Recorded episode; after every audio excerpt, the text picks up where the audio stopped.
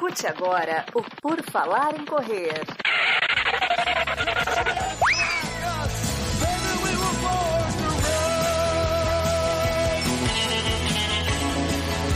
Are you ready to run?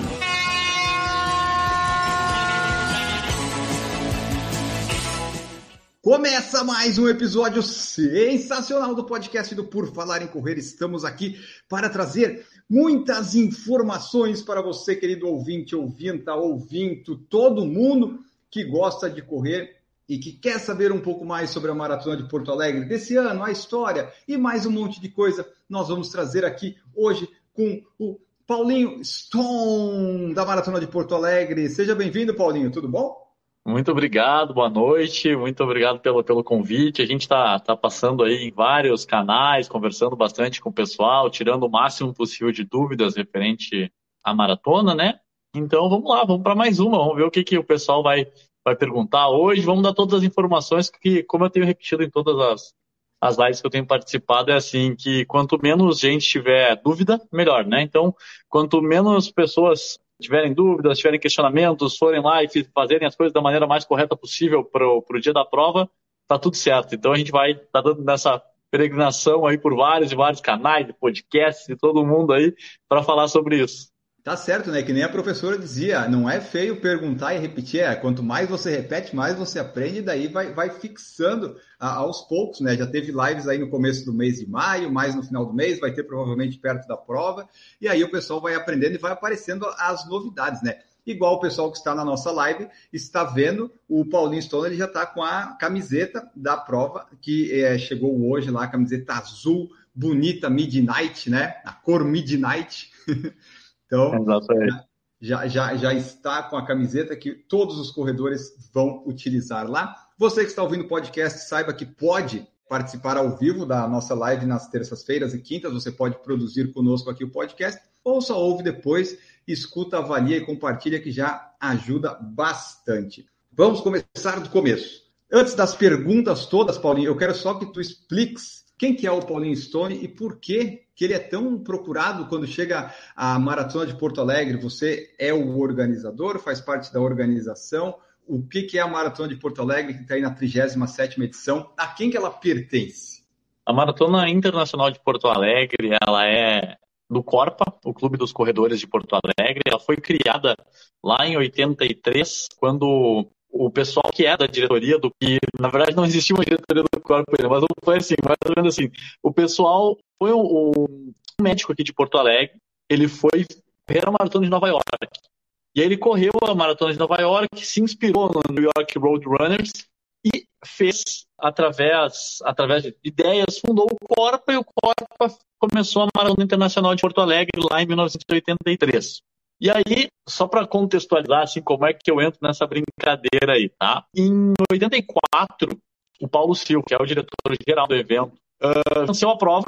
Ele foi campeão da prova em 1984, na segunda edição. Ele organizou e ganhou, é isso? Não, não, não. Ele ganhou a prova. A prova foi organizada e ele ganhou a prova. Ele foi, ganhou a prova. Ele era atleta de alto rendimento na época da. Ele é o diretor desde 94 da maratona. Então, uh, lá 10, uh, uh, em 84 ele ganhou a prova né? E aí ele, ele começou a trabalhar com, com eventos também paralelo, quando ele ainda era atleta e tal, e até que ele chegou à presidência do Corpa, e então ele virou o diretor técnico da maratona, o diretor técnico primeiro da maratona a partir de 94 e depois a partir de não sei exatamente qual ano ele virou diretor geral do, do evento. E por que eu contextualizei tudo isso? Porque ele vem a ser meu pai, né? Então ele ele começou a, a essa história da maratona desde 94, a maratona foi a primeira maratona a utilizar chip no Brasil uh, de cronometragem. Então, a Maratona de Porto Alegre, que ela, ela sempre foi uma. Sempre tentou estar um passo à frente, sempre tentou dar alguma coisa diferente para os atletas que participar. Por quê? Porque o Paulo, ele sempre diz que ele começou a organizar eventos porque ele sofreu muito na época de atleta. Ele sofreu muito com, com descaso, com pessoas, né, com eventos que não, que não davam nenhum suporte e tal. E aí, em 87, ele correu o maratona de Los Angeles e ficou maravilhado com o que ele viu lá, com o que ele encontrou, com a tecnologia da época. Ele falou que cruzou a linha de chegada e logo depois que ele cruzou a linha de chegada, ele já recebeu o certificado com a colocação dele, com o tempo dele, com tudo bonitinho, assim, isso lá em 87. Então, uh, 86 ou 87, agora não vou lembrar, porque eu nasci em 87. Então, ele fez, ele né, participou desses eventos, começou a trabalhar no Corpa, daí acabou, uh, virou presidente do Corpa e continuou com essa história da maratona desde então. E eu entro na história da maratona, que eu me lembro a partir da maratona de 94, que foi a maratona que ele, que ele começou a, a trabalhar diretamente no evento. E eu era uma criança lá, com sete anos na época, e eu ficava ali na volta, incomodando e, e, dormindo dentro das caixas de camiseta, incomodando o pessoal que estava montando kit, aquela coisa toda, coisa de, de, criança ali, mas eu tenho ainda na minha memória o Luiz Carlos ganhando a prova, batendo o recorde da prova que se mantém até hoje, né, 2:12 e 59, uh, o grande Atalaia, venceu duas vezes aqui em Porto Alegre. Então, eu comecei a não trabalhar, logicamente, porque eu era uma criança, ficava mais incomodando do que, do que provavelmente ajudando alguma coisa. Daí quando eu fui crescendo um pouquinho mais, começou a ajudar aqui, montagem de kit, virava a noite trabalhando lá com o pessoal, ajudando aqui, ajudando ali. Então, trabalhar na organização da maratona e de outros eventos sempre acabou sendo uma coisa natural, assim, foi, foi acontecendo na minha vida de maneira natural. E desde 2005, porque eu tentei fugir das corridas, eu me inscrevi para, passei no vestibular para veterinária, fiz três semestres de veterinária e aí ah, o atletismo falou mais alto, a corrida falou mais alto, larguei a veterinária, comecei a educação física em 2005 e em 2005 eu comecei a trabalhar no Corpa diretamente, dentro do Corpa ali, na, na secretaria do Corpa e tal.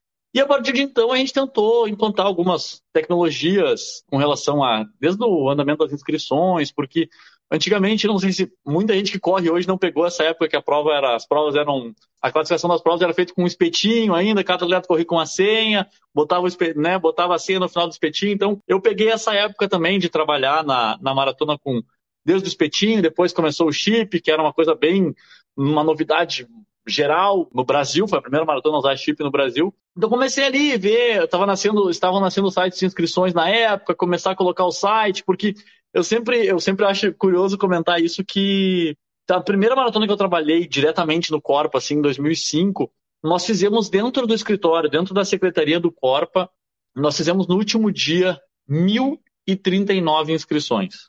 Então, significa que entraram pela porta 1.039 pessoas num horário de expediente normal para fazer a inscrição para o evento. E aí, a partir daquele momento, eu falei: não, não tem como. Não, para, não tem mais como. A maratona está ganhando uma proporção que não tem como, como manter dessa forma. A inscrição era feita por fax também. O pessoal ia lá, pá, depositava no banco, mandava um fax com comprovante do pagamento.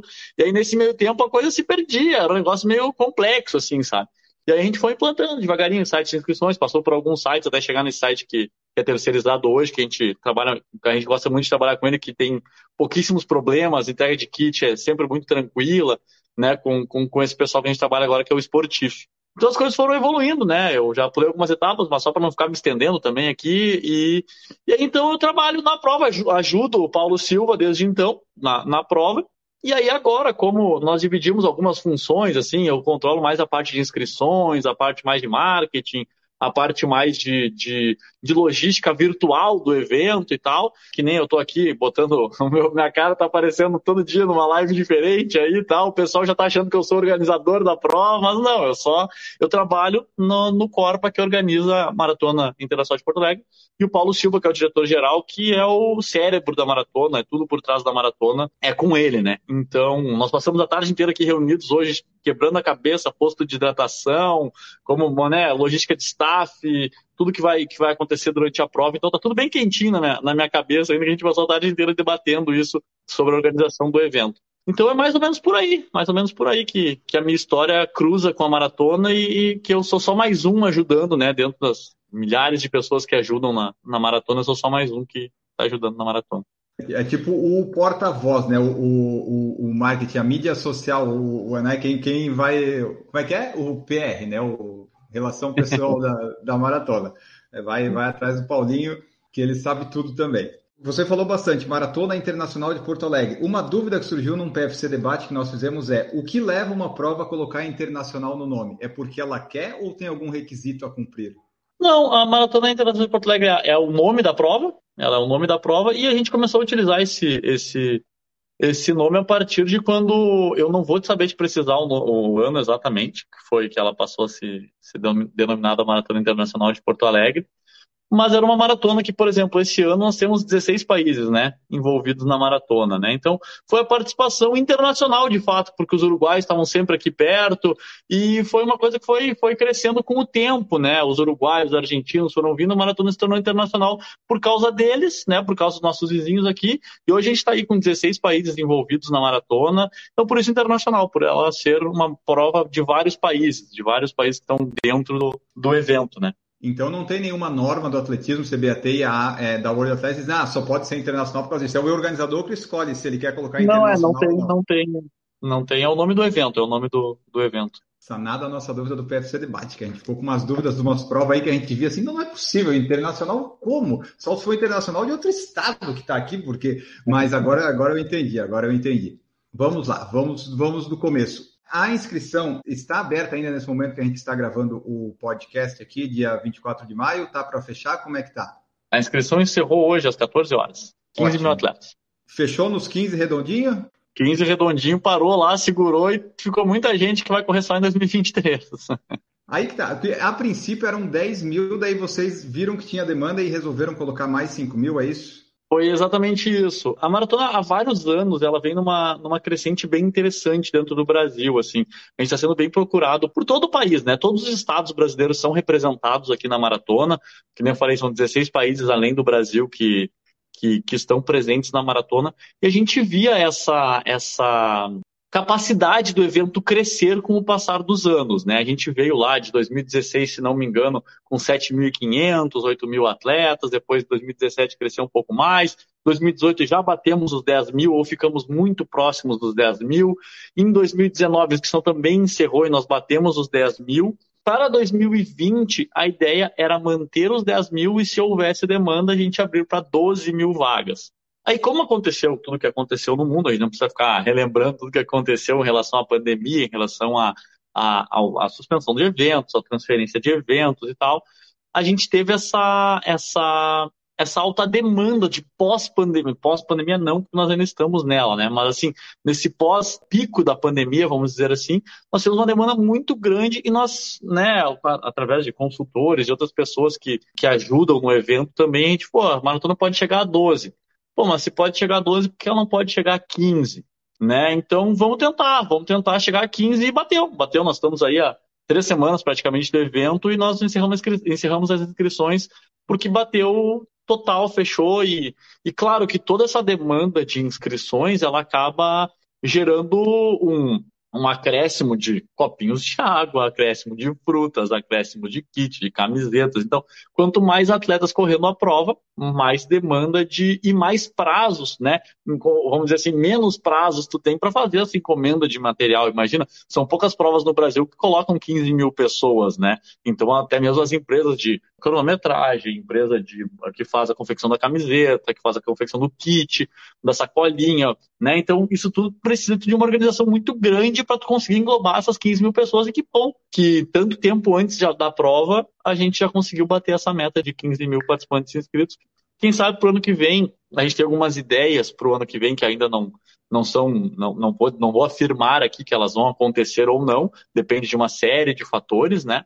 Mas a gente tem a ideia de que em 2023 a maratona aconteça no domingo e a meia maratona e a rústica aconteçam no sábado, uhum. como é na maratona da Disney, por exemplo, ainda e dessa forma abrindo a possibilidade das pessoas correrem a meia no sábado e a maratona no domingo, ou a rústica no sábado e a maratona no domingo. Então abre-se abre essas outras possibilidades. Claro, o que eu estou falando aqui são coisas que a gente tem que debater muito, tem que tem muitos órgãos envolvidos também, né, no, na realização do evento. Então a gente está, mas a gente está pleiteando isso para 2023, que é um pedido já dos, dos participantes de correr uma maratona pura, né? Uma maratona que aconteça só ela, que toda a atenção esteja voltada para ela. E com esses 15 mil, veio gente de todos os estados do Brasil e tu consegues me dizer em quanto, nas distâncias é, quanto que deu cada um? Todos os estados brasileiros estão representados. O estado que tinha, na verdade, eu fiz antes de encerrar a inscrição, faz umas duas semanas que eu fiz isso. Mas o estado que tinha uh, menos pessoas inscritas era Roraima, que é o estado mais ao norte do Brasil, né? Então, né, consequentemente, né, um estado bem longe daqui do Rio Grande do Sul, tinha seis atletas inscritos lá de Roraima, então caravana de é, Roraima. É, é uma caravana, né, que vai, vai vir de lá. Então, mas isso é muito legal, porque tiveram anos que vinha uma pessoa do Acre ou vinha uma pessoa de Roraima. Então, esse pessoal, quem está vindo, está voltando e está trazendo um amigo. Então, isso é muito legal, assim, sabe? A, a, maratona, ela cresce muito na questão do clima, na questão do, do ritmo, na questão da, da, da, da, organização mesmo do evento, né? Então, o próprio boca a boca vai trazendo muita gente, né? O cara, pô, corri Porto Alegre, vamos correr Porto Alegre, vamos bater marca, recorde pessoal, vamos entrar para fazer índice para Boston. Ah, inclusive, para falar em Boston, nós, para 2023 também, nós estamos ingressando no ranking mundial da World Marathon Majors. Então, é um ranking mundial de, de faixa etária, né, que eles fazem, que, a, que as majors fazem. Então, em 2023 nós já estamos, nós aplicamos agora em 2021, fomos aprovados e a partir de 2023 a gente vai fazer parte de algumas maratonas no mundo que fazem parte desse, desse ranking mundial da World Marathon Majors, que facilita ali, tem uma série de... A gente vai divulgar isso tudo depois do evento, né? Mas uh, tem uma série de benefícios para quem consegue atingir um certo, um certo grau nesse ranking, uma certa colocação nesse ranking, para facilitar inscrições para Boston, inscrições para para provas que não têm índice, mas que são muito concorridas, outras majors, como Nova York, como Chicago, né? Então, vai ser mais um acréscimo aí que a maratona vai colocar para 2023. Como é que está a porcentagem nas distâncias? Maratona tem ah, mais sim, gente? Sim. A maratona é que tem mais gente. A maratona tem em torno de assim, ó, eu não vou te precisar agora, até porque eu não, eu não tô com, eu não abri os dados, não deu tempo de abrir os dados hoje das inscrições, mas assim, ó, em torno, se cresceu na mesma proporção, em torno de 6,800 na, na maratona, em torno de 6,200 na meia e 2 mil na rústica. É mais ou menos assim a divisão dos, dos atletas, assim, é quase 50-50, né, ou 40-40 maratona e meia e 20% para 20% não, estou ruim na matemática. Mas tudo bem, entenderam o que eu quis dizer. isso, isso. Ah, mas não, não precisamos da matemática nesse, nesse exato momento, mas que legal que tem gente de todo o Brasil muitos inscritos. E daí vamos pegando agora os pontos. Por exemplo, são 15 mil pessoas. Como é que vai ser essa largada? Essa largada é às 7 da manhã. Ela é às uhum. 7 da manhã porque o sol só nasce às 7, é isso? Ela não tem como adiantar. Não tem como ser mais cedo porque é muito escuro. Inclusive, uh, é bem complexo, até porque questão de categoria especial, deficientes visuais, né, também tem aquele atleta que tem uma visão parcial, né, que corre sem guia, mas tem uma visão parcial, então é bem complexo tu, tu largar uma prova que esteja no escuro ainda, até para essas pessoas que também correm na prova, até buscam índices para Paralimpíada, para Paramundial, então a gente valoriza todo mundo, né? Da mesma forma que os 15 mil inscritos são valorizados da mesma forma, eh, o primeiro ao último. Então a gente tenta fazer dessa forma. A gente até tivemos a ideia de largar um pouco mais cedo, mas é inviável porque está escuro.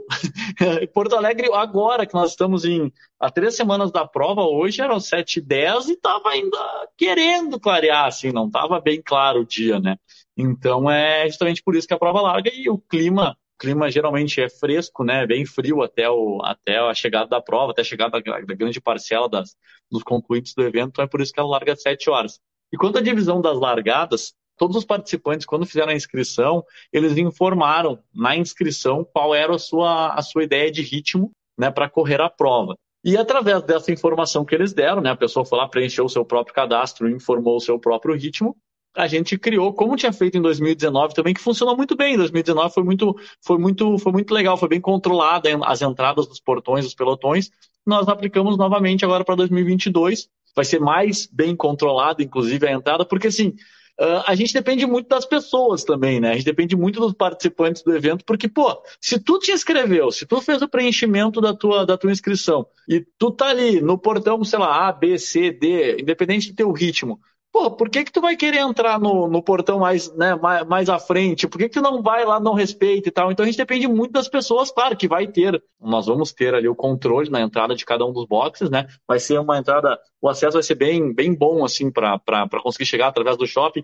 Como é um evento muito grande, é um evento para 15 mil pessoas, tudo é muito amplo, tudo é muito afastado, né? Para que não haja nenhum tipo de, de atropelo na hora da largada. Então, tem vários portões do shopping que vão estar abertos para as pessoas acessarem diretamente as suas baias. Vai ter bastante informação, vai ter bastante placa indicativa informando. E a gente conta também, lógico, com a colaboração de todos os participantes do evento para que, pô, pensa no outro, não pensa só em ti, né? Pensa no outro, em questão de, se tu te inscreveu, se tu tá no pelotão A, corre no pelotão A, pô, não precisa ir lá no pelotão B ou no C para para ou pular grade ou, né, sabe? Então é esse tipo de, de, de, de apoio que a gente pede para os atletas, que é muito fácil às vezes, cobrar a organização da prova e o cara mesmo vai lá e faz o, faz o errado, não faz o, a, a coisa da maneira correta, né? Mas aí vocês vão, tipo, impedir a pessoa de entrar assim? Como é que vai ser? Vai ser bem rigoroso? Porque, por exemplo, eu estava olhando a minha aqui, felizmente, eu coloquei de 4,11 a 4,55. Eu quero correr a 4,40, então coloquei-me no grupo certo. Vou ter facilidades para entrar lá? Como é que vai ser esse controle? Você vai dizer, não, aqui você não pode, vai lá para o final. Ou vai ser Sim. alguma coisa mais orientada? Não, assim, ó, são portões de entrada, né? Vão ter dois portões, um de cada lado do, do, vamos dizer assim, do funil de largada. Vai ter um acesso pela direita, um acesso pela esquerda, com placas indicativas e staffs, logicamente, cuidando o acesso dos atletas ali. Pô, se tem o pelotão B, a gente separou para pelotões A, B, C e D. A partir de agora, a partir de dessa semana, nós vamos colocar todos esses informativos que às vezes tu coloca muito antes, o pessoal acaba perdendo ali na timeline, né? E a gente vai colocar a fotinho, as imagens do pelotão, de como vai ser a organização desses pelotões também. E vão ter, né, as duas portas de entrada dos pelotões, uma por cada lado, e vão estar ali identificados. Portão A, aí tu vai chegar ali com o teu número escrito portão B, tá, vai estar identificado o teu número, né? Portão A, B, C, D e F, se não me engano. Se vai chegar ali na, na entrada, o staff vai, vai carinhosamente falar para ti, ó, vai pro próximo que tu é o próximo. Teu, tu não é aqui, vai pro próximo, vai pro próximo. Né? E a gente pede que o pessoal que vai para o próximo vá para o próximo mesmo sem, sem, né, sem, sem reclamar, sem falar, porque, pô, como eu falei, né, a própria pessoa que preencheu o seu ritmo, a própria pessoa que fez a sua inscrição, ah, a gente só quer que, que todo mundo se encaixe e se enquadre no seu lugar de, de largada. É isso aí, pessoal. Vamos colaborar, né? Vamos fazer bonitinho para não ter problema de largada, atrasar pessoal pulando grade, né? Eu vou fazer a pergunta do pessoal que está no YouTube. Já que o pessoal está aqui prestigiando nossa live, eu vou ler, porque daí eu vou matando as minhas juntos com as deles. Vamos ver aqui quem que mandou mensagem. Pierre Xavier Timóteo, não vou nessa edição, mas é grande a chance de ocorrer minha primeira maratona em Poá 2023. Esse é o plano. É isso aí, Pierre. Bota aí na lista. Eu, por exemplo, já estive em 2008, fiz 10 quilômetros. Eu fiz em 2013 meu recorde pessoal, que eu ainda não bati. E eu fiz a maratona 2019 que eu não completei. Então lá, tipo, se faltou um concluinte na prova de vocês, fui eu, porque eu parei lá no perto do Olímpico, porque não deu para mim, deu, deu problema. O Daniel Medeiros perguntou quantos inscritos tem na categoria PCD especial. Esse aí quanto que deu? Você tem uma noção? Essa informação vai ser complicada eu dar passar agora. Tá no meio dos 15 mil. Não é, é tá, tá, ali, não, mas é, é, em torno, é em torno de atletas PCDs, assim, é em torno de 40, 50 atletas correm geralmente. Tem um projeto muito legal aqui com deficientes visuais aqui no Rio Grande do Sul chamado Sexto Sentido, e esse pessoal corre em peso a maratona, a Maratona Internacional de Porto Alegre, é bem bacana. Vamos saber precisar agora, eu teria que abrir os relatórios aqui, olhar, até porque já foi, coisa já foi para cronometragem, coisa que não foi, então tem que sentar e fazer bem bonitinho para poder dar a informação precisa, né? É, e o pessoal pode acompanhar tudo também na, no Instagram da Maratona, que provavelmente daqui a, a, um tempo vocês vão colocando lá os dados, números e tal, né? Que o pessoal pode ir lá uhum. compartilhar né? Vai ser legal isso também. Sim.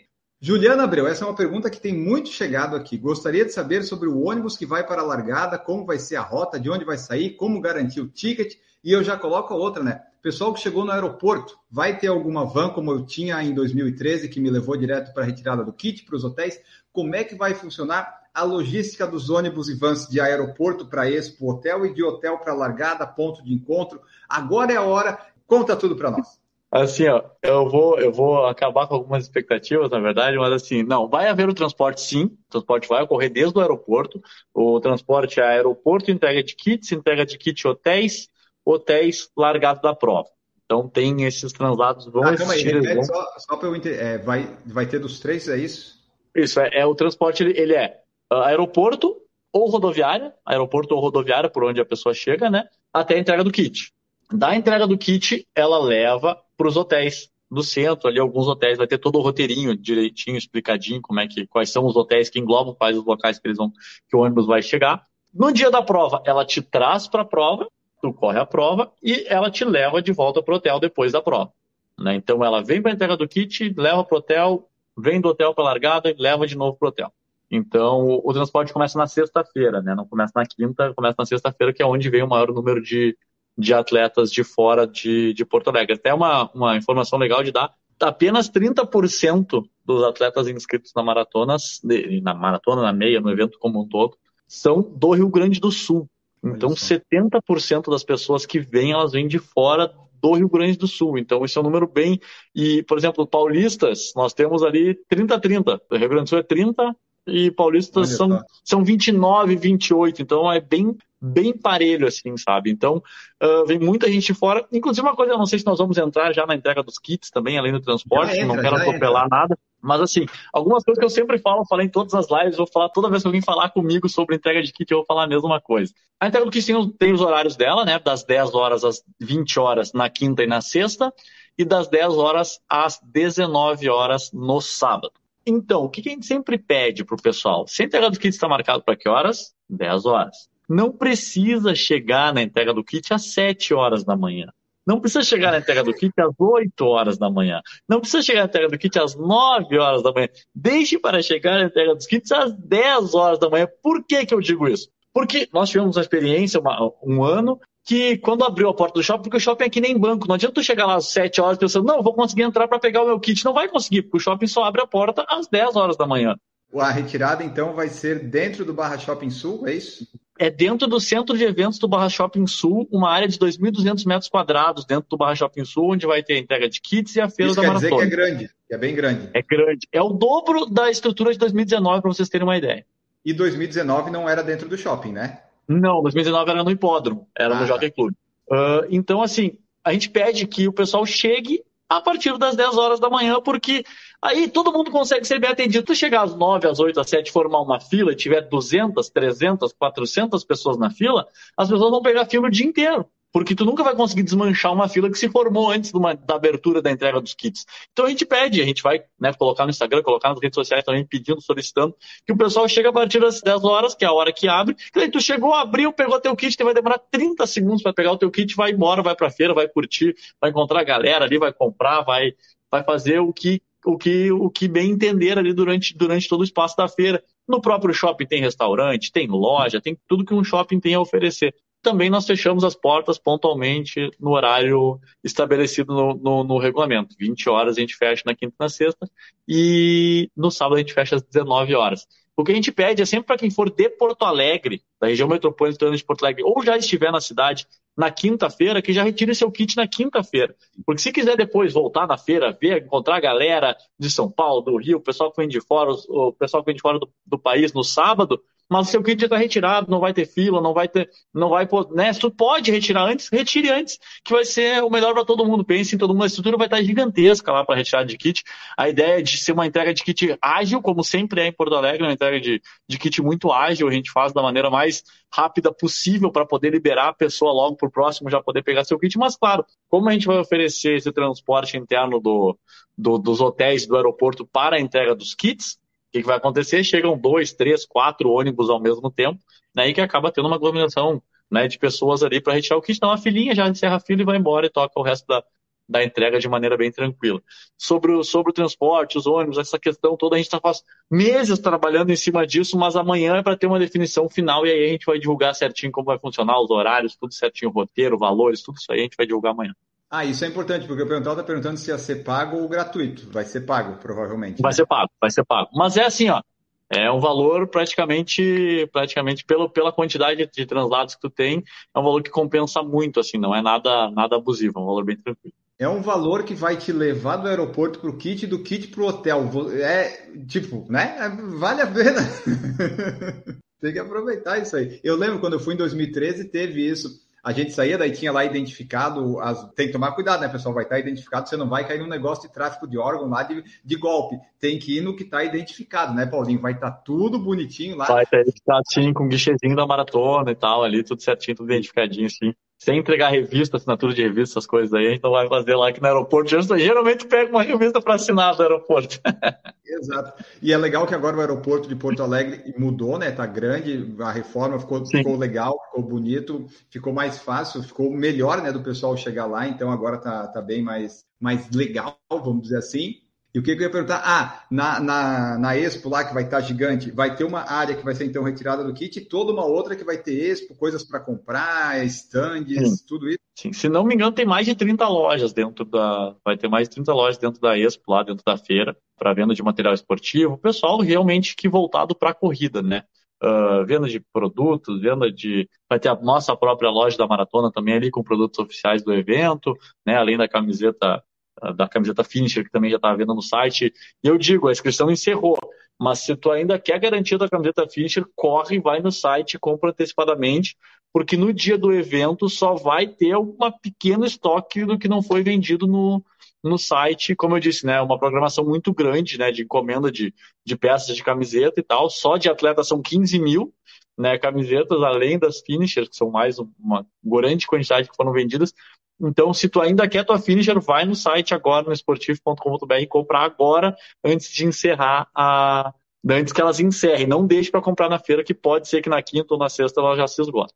Então é isso, pessoal. O kit, né? Então, isso aí levem isso para todas as provas. Se você é da cidade e tem como ir no dia que não seja o sábado, vá, por favor, pelo amor de Deus, né? Para não dar confusão, ficar fila, aquelas coisas todas. O Danilo Alcântara perguntou: qual a marca do isotônico? Você já tem alguma definição a respeito? Pior que eu não, eu, eu, eu, não sei te, eu não sei te dizer, porque essa parte não passa por mim, é uma pergunta bem específica.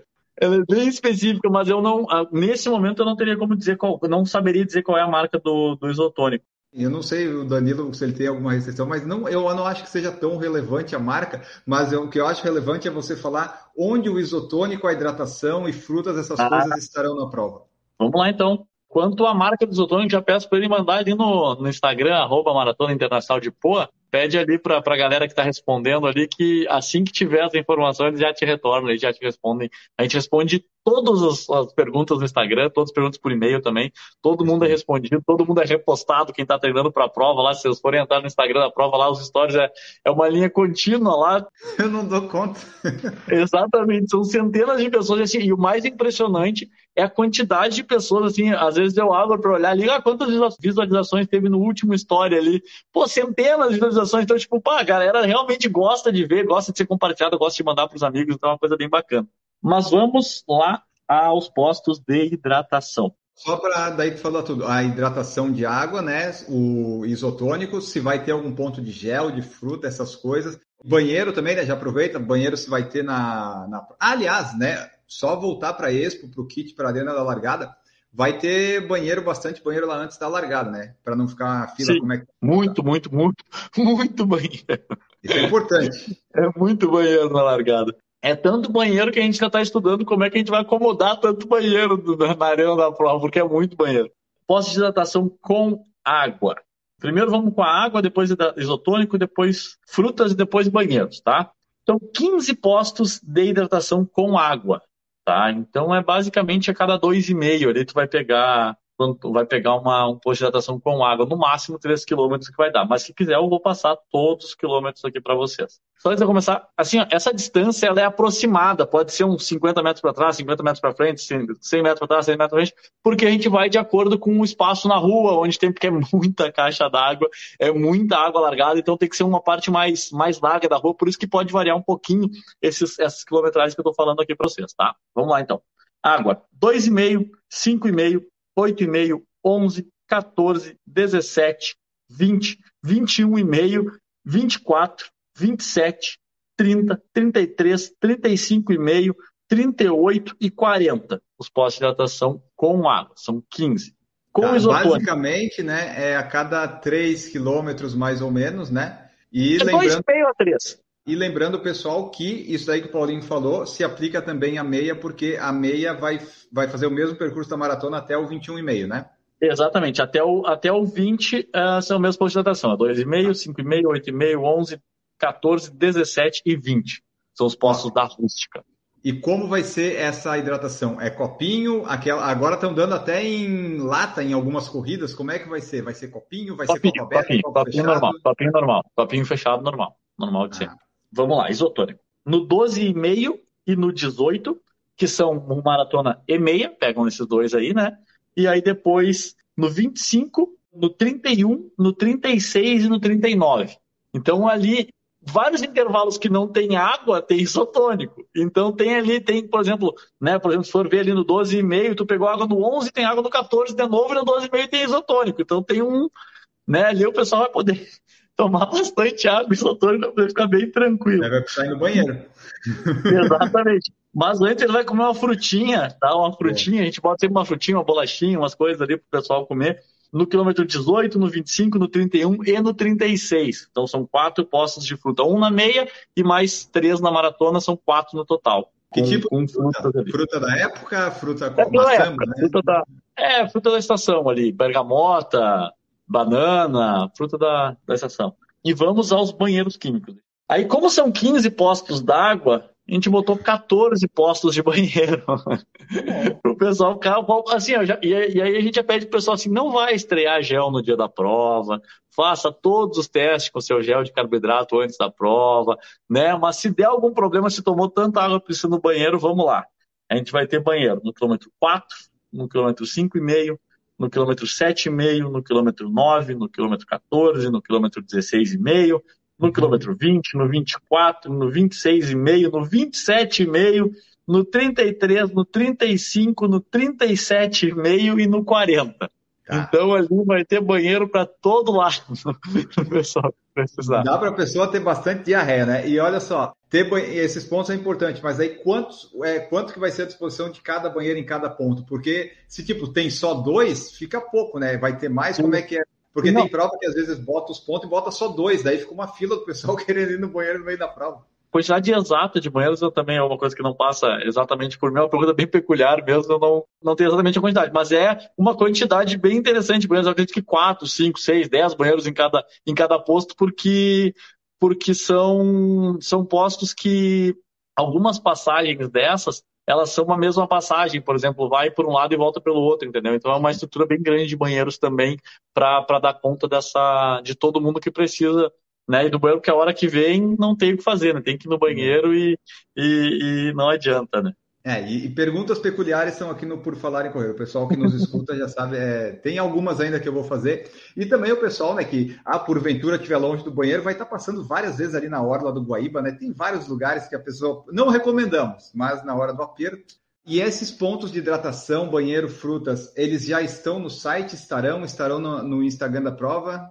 Estarão na próxima semana. A partir da próxima semana a gente vai botar tudo para vocês ali, porque eu tenho falado mais nas lives, não colocamos ainda, justamente por causa disso. Como está entrando muita coisa, a gente está postando os vídeos ali dos atletas de elite, está postando vídeos de atletas amadores também que mandaram. Uh, a gente fez uma, uma campanha com as assessorias esportivas, então tem bastante coisa para entrar ainda no, no Instagram, ali no, no nosso feed, para não ficar muita coisa e, essa, e, as informações relevantes acabarem ficando né, para baixo, ficarem, o pessoal tem que procurar e ficar meio perdido. A gente vai colocar tudo a partir dessa semana agora, a partir de, a partir de amanhã já começa a entrar algumas informações importantes com relação a isso. E eu acho que no site, né, o mais importante é que daí reunião no Instagram sempre tem que ficar rolando, rolando, né? No site Sim. fica lá, fica bonitinho. Que no site, por enquanto, tem, acho que eu lembro, era a altimetria e o percurso, né? Não tinha nada de muitos detalhes, né? Tava bem simplesinho ainda, né?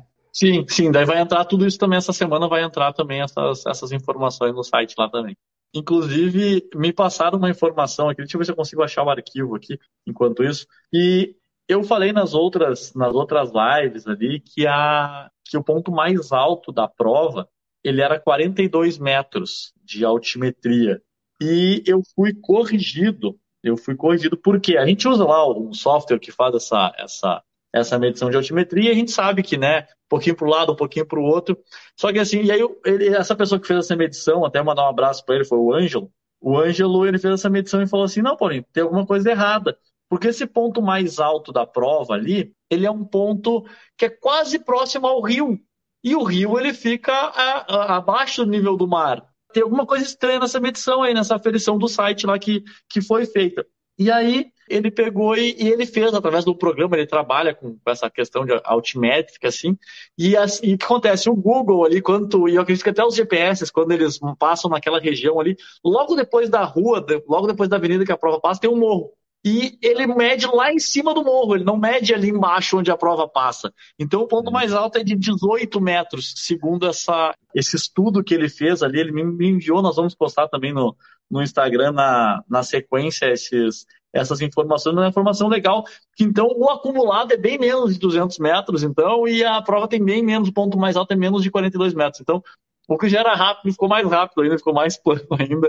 Então é uma informação bacana que o pessoal que gosta muito dessas estatísticas aí, o pessoal acaba tendo ali. Agora vamos para as partes peculiares, porque assim, O percurso, o da maratona, ele vai, daí ele vai voltar, vai passar na frente da chegada. Eu quero saber qual que é o ponto mais alto que eu tenho que me preocupar da prova na meia e na maratona. Tipo assim, qual quilômetro é o pior quilômetro se eu tiver na maratona ou na meia? Assim, ah, é o quilômetro 18, vai ser o ponto mais alto. Onde é esse ponto mais alto que você falou? Os dois pontos mais altos da prova. Um deles é no quilômetro 15, exatamente no quilômetro 15, que ele chega a incríveis 18 metros de altimetria.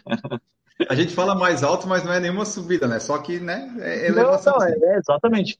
Subida tu vai pegar, não é, não, não, não é, não dá para considerar subida. Aí depois nós temos ali no quilômetro 18, aí sim o ponto mais alto e muito alto que chega a incríveis 20 metros de altimetria. Então são os pontos mais altos da prova, são esses dois ali no 15 e no 18. Que ali na parte sul, da tristeza? É, exatamente, na zona sul ali. E na parte depois que vai para o centro, lá da maratona, a segunda parte, não tem um viaduto que sobe? Tirou essa parte? Sim, que uma né? Sim, tem um viaduto, tem o, no, naquela, não é um, é um, viaduto, na verdade, naquela alça de acesso que a gente faz a, o retorno ali, que o pessoal está passando por baixo e, o, e, os outros vêm por cima. Ali naquela alça de acesso ali nós temos incríveis 14 metros de altimetria. Então é mais baixo do que ali na. na são quatro pontos aqui que nessa, nessa nova questão altimétrica que ele, que ele enviou para a gente aqui. São quatro pontos de picos de elevação, né? Então, são esses aí, que é 16, 20, 14 e 15 metros de acima do nível do mar. Então, é bem, é bem tranquilo. E isso nos quilômetros, dá quilômetro 15, 18, e esse do viaduto 15, 18, é no... 28 e no 32. Que aí é lá o viadutinho lá que tu pega lá, que já é quilômetro 32 lá no viadutinho. E se subiu, vai descer, né, pessoal? Daí aproveita o embalo e, e vai que nem o Evans Quebet lá no Quênia, que abaixou depois da Reata Break Hill e bateu o recorde, então você aproveita isso. Logicamente, a prova é aferida, né, Paulinho? Sim, sim, ela é nível ouro da CBAT, tanto a maratona quanto a meia. Ambas são aferidas, medidas e tem o selo ouro da CBAT.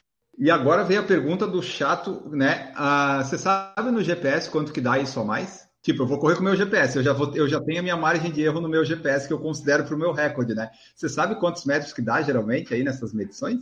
Depende muito da questão também da uma do dia da prova, está muito nublado, né? Tá muito, tá muito fechado o tempo, já tem um, uma diferençazinha, né? Tem outra questão que também é a tangente, né?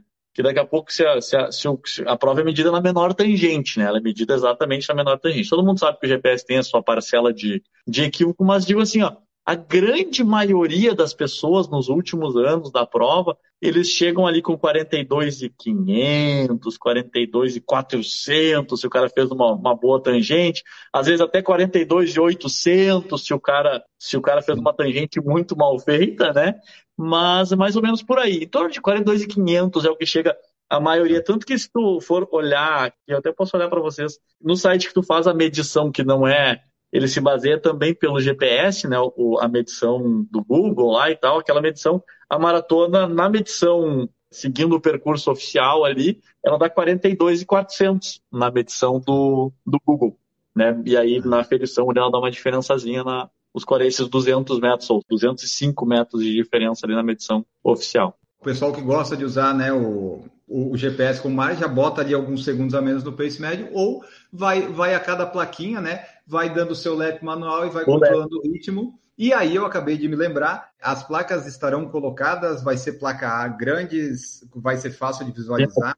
Sim, é uma placa bem grande, é uma placa bem grande. Acho que tem quase dois metros a placa. Ela é bem grande, bem grande. E assim, vocês se certificam que o staff vai colocar no ponto certo? Porque eu já tive prova que eu passei, eu deu um quilômetro e meio e o outro deu 500 metros no meu lap manual. E daí isso não pode acontecer, Paulinho. Não, não. Assim, o que, o que acontece? A gente coloca as placas na, no dia mesmo da prova, né? Na madrugada ali do, do evento mesmo. Claro que a gente não pode, ah, a gente não pode, a gente certifica, porque tem a medição no chão, né? Tem a, a marcação, medição, a medida no chão ali, que é marcado com spray, né? Cada quilômetro tem um número bem grande no chão, e a placa é colocada junto desse, desse número. Claro que questões de vandalismo, questão de roubo, questão de, né, esse tipo de coisa, a gente não tem como, como Mas aí um vai estar no chão, então, né? No mínimo vai estar pintado no chão. Sim, todos eles estão pintados no chão. Todos eles já estão pintados no chão, inclusive. Ah, e já que você falou em pintado, vai ter ou tem alguma ideia de tipo tem uma blue line, algo assim que se fazem nas majors de seguir ou não tem como?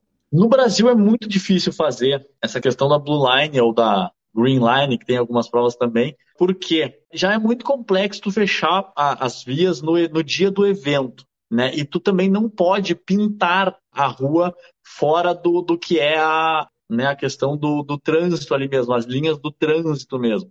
Então teria que ser, ser feito uma coisa assim, tipo assim, para o trânsito para pintar e depois para o trânsito para apagar a blue line, né? Então é uma coisa que no Brasil, olha, tem que ser muito, muito bem conversado, porque é praticamente inviável tu pintar essa, essa blue line no chão, assim, por causa dessas questões de legislação de trânsito mesmo, e de cultural esportiva também, né? Uma série de fatores que tu, tu enfrenta para pintar essas, essas linhas no, no percurso.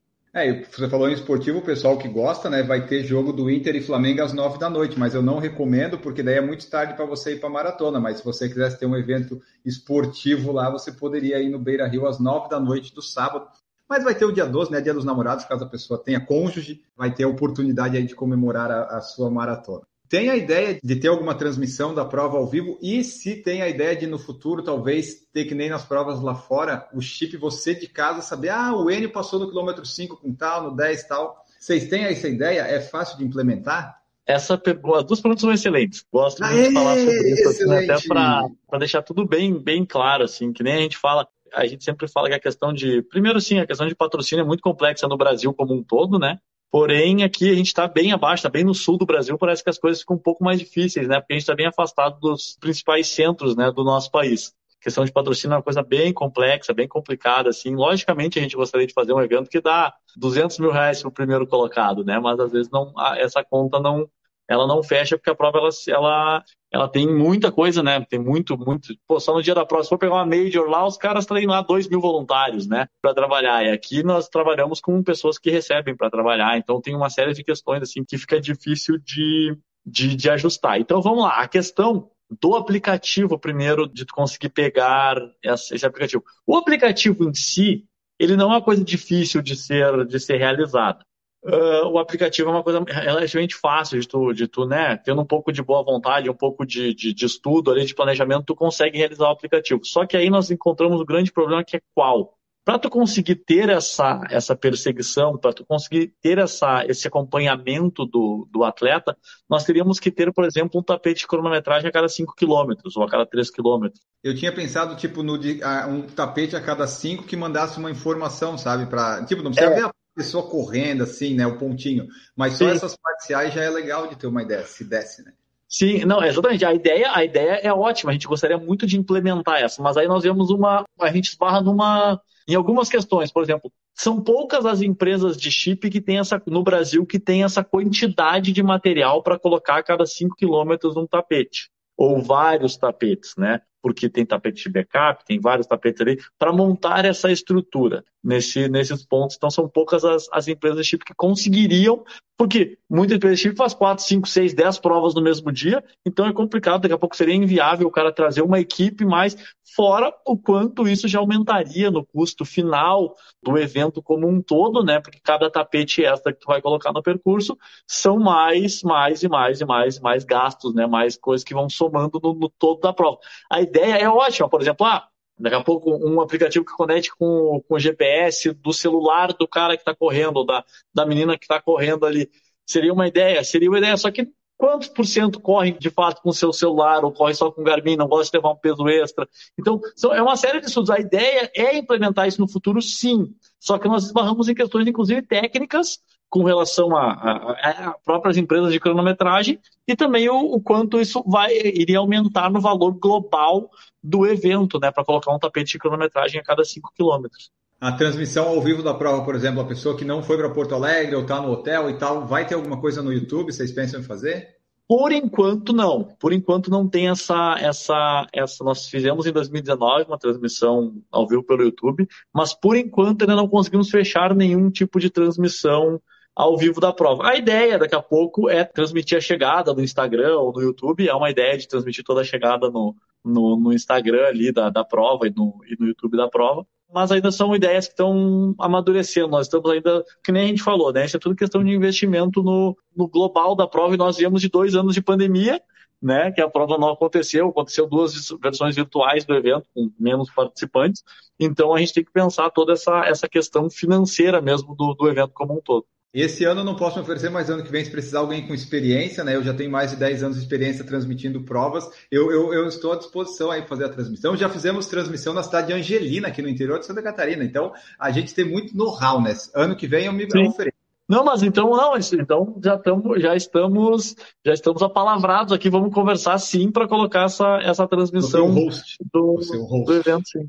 A gente falou do transporte que vai ter e tal, mas se a pessoa quiser e por conta o estacionamento do shopping vai estar liberado, é fácil de chegar, é fácil de entrar, ou a rua vai estar fechada, não tem como passar por ali? A rua está aberta até às 5 e meia. Para acessar o estacionamento, tem que acessar o estacionamento até às 5 e meia. Por quê? Não sei se o pessoal que está nos assistindo aqui teve a oportunidade de correr o maratona da Disney, por exemplo. O maratona da Disney, se tu não está hospedado dentro do parque, tu tem que chegar meia-noite para conseguir largar a prova, né?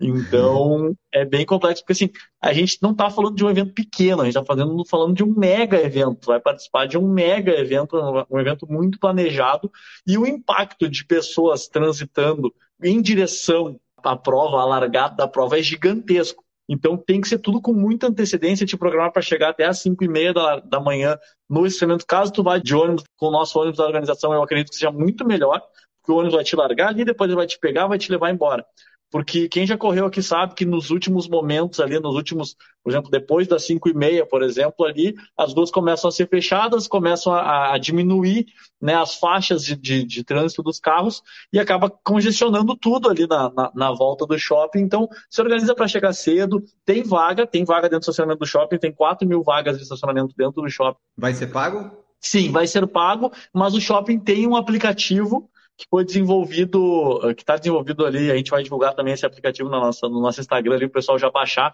que aí tu não entra na fila para pagar estacionamento e ainda tem 10% de desconto no estacionamento, pode baixar ali pagar com cartão de crédito mesmo, dentro do carro mesmo, já baixa em casa de servir para a prova, deixa prontinho ali, só paga o estacionamento no dia da prova e já vai embora, não tem, para não pegar fila ali, porque imagina, né, são todo mundo pagando estacionamento ao mesmo tempo ali, ia causar um grande impacto também no, no shopping. E assim, se a pessoa, ah, não, não tenho carro, não perdi o ônibus da organização, vai pegar um carro de aplicativo, que está cada vez mais difícil, né? Onde é que a pessoa tem que colocar para descer? Porque o aplicativo fica doido, às vezes a gente manda lá atrás do, do hipódromo, né? Você tem que dar uma volta Sim. e você. Onde que é o ponto que a pessoa tem que colocar? Ah, eu quero que me leve do ponto A, que é o meu hotel, até tal lugar. Qual que é esse lugar? O endereço do Barra Shopping Sul é a Avenida Diária de Notícias número 300, né? Então, tu colocando ali, ele vai te, ele vai te direcionar no, no exatamente no ponto do shopping, até porque nas ruas uh, adjacentes, né, nas ruas próximas ao shopping, já vai ter todo um trabalho da, da EPTC ali para direcionar esses carros, mostrar por onde que eles têm que acessar o shopping, onde vai ser essas entradas. Então não tem como muito ele se perder, ele entrando no... Colocando o endereço, Avenida Diário de Notícias número 300, quando chegar ali a EPTC vai balizar ele exatamente para o ponto que ele tem que desembarcar ali. E depois da maratona, né, sempre vai ser um caos a sair dali, porque são 15 mil pessoas saindo para quase os mesmos lugares, então tenham paciência quando vocês forem. Aproveita o shopping, né? Eu, por exemplo, quando quebrei na minha maratona em 2019, assim, ah, já que deu tudo errado, vamos no Outback comer uma batata frita, comer os negócios, depois a gente vai embora e foi, e é isso aí. Ah, falando nisso, né, em comer, o Ricardo Lucarelli, Lucarelli colocou onde posso comer massas no sábado à noite no Barra Shopping Sul. Olha, eu acho que é um lugar onde você mais vai encontrar massa. Mas acho que se a pessoa tá no Barra Shopping Sul, shopping é o lugar mais fácil que tem, né, de, de achar coisa para comer.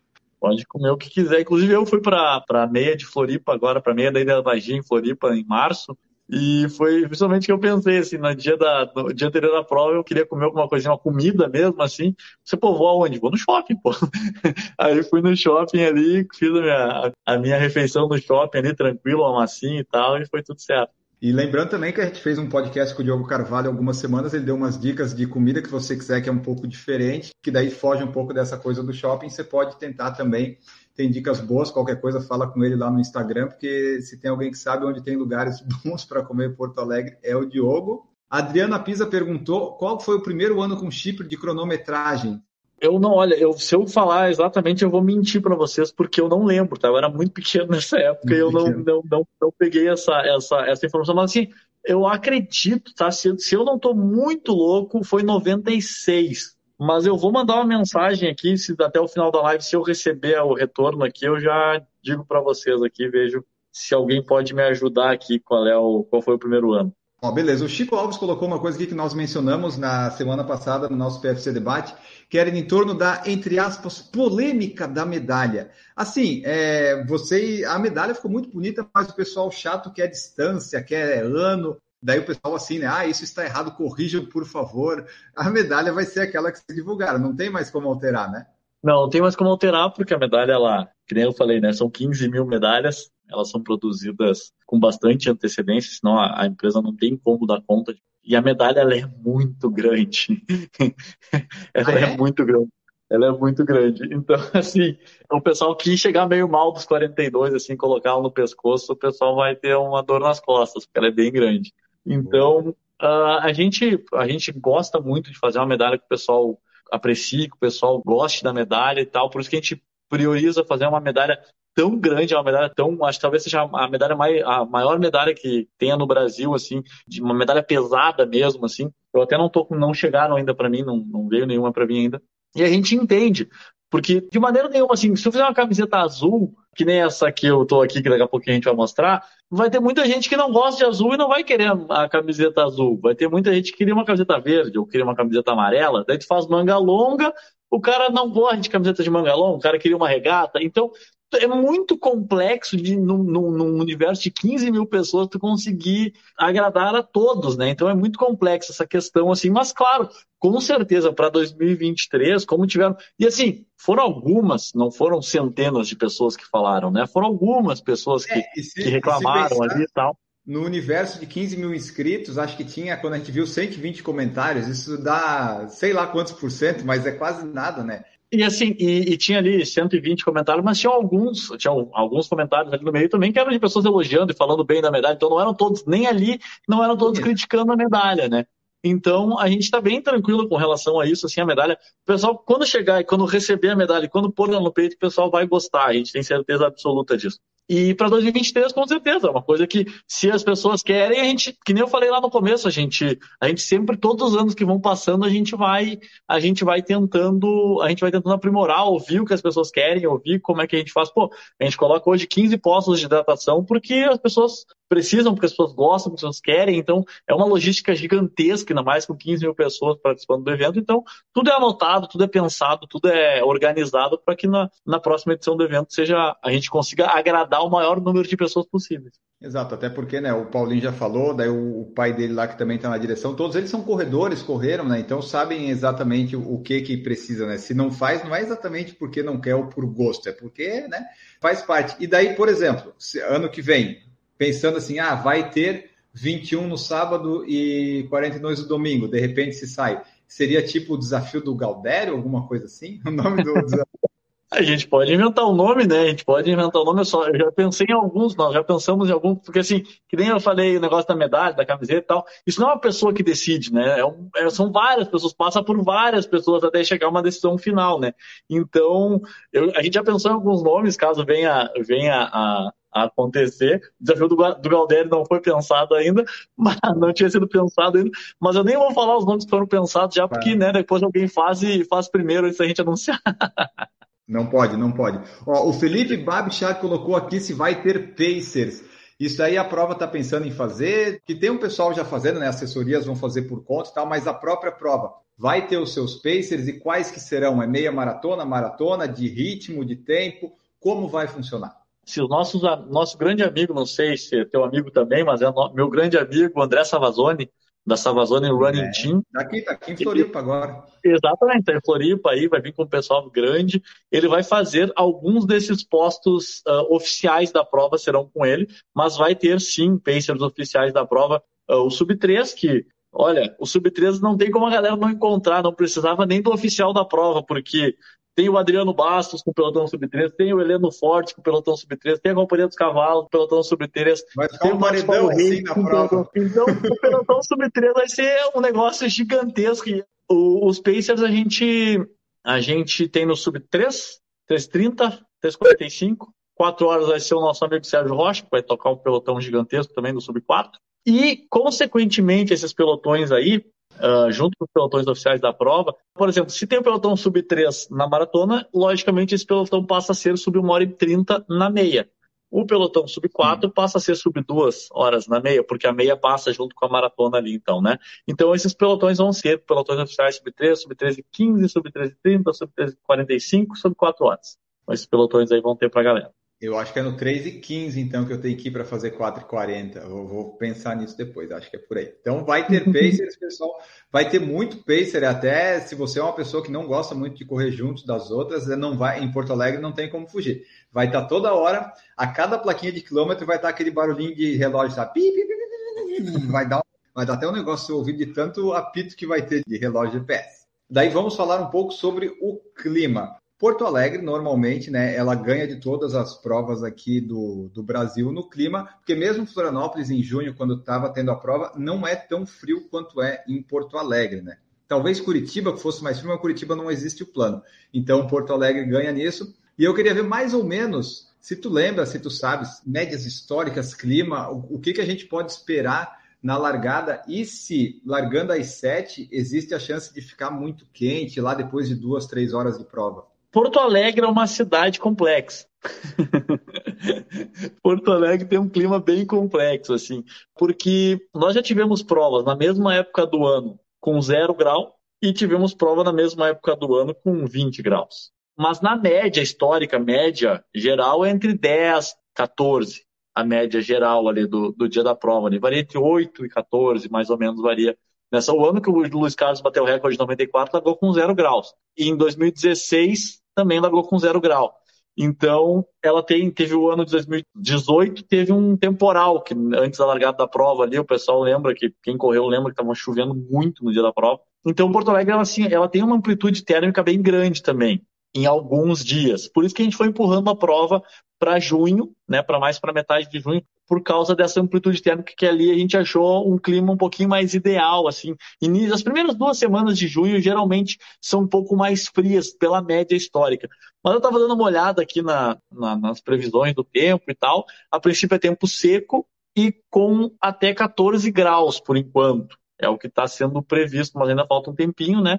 Depois a gente vai ver como é que essas coisas vão, vão se desenvolvendo, porque previsão é previsão, né? Muda todo momento. Mas por enquanto, tempo seco e até 14 graus no, no, no horário da prova, né? Então uma temperatura bem interessante, bem boa, vai, deve largar com ali 7, 8 graus e depois chegando até os 14 graus durante a prova. Então, a princípio é para ser uma prova muito fria e muito rápida.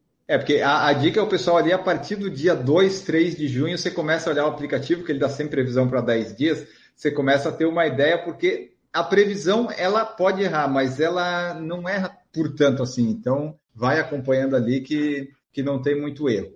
A camiseta finisher viria junto com o kit, a pessoa que comprou, ela vem, pega no kit ou pega depois da prova, no final?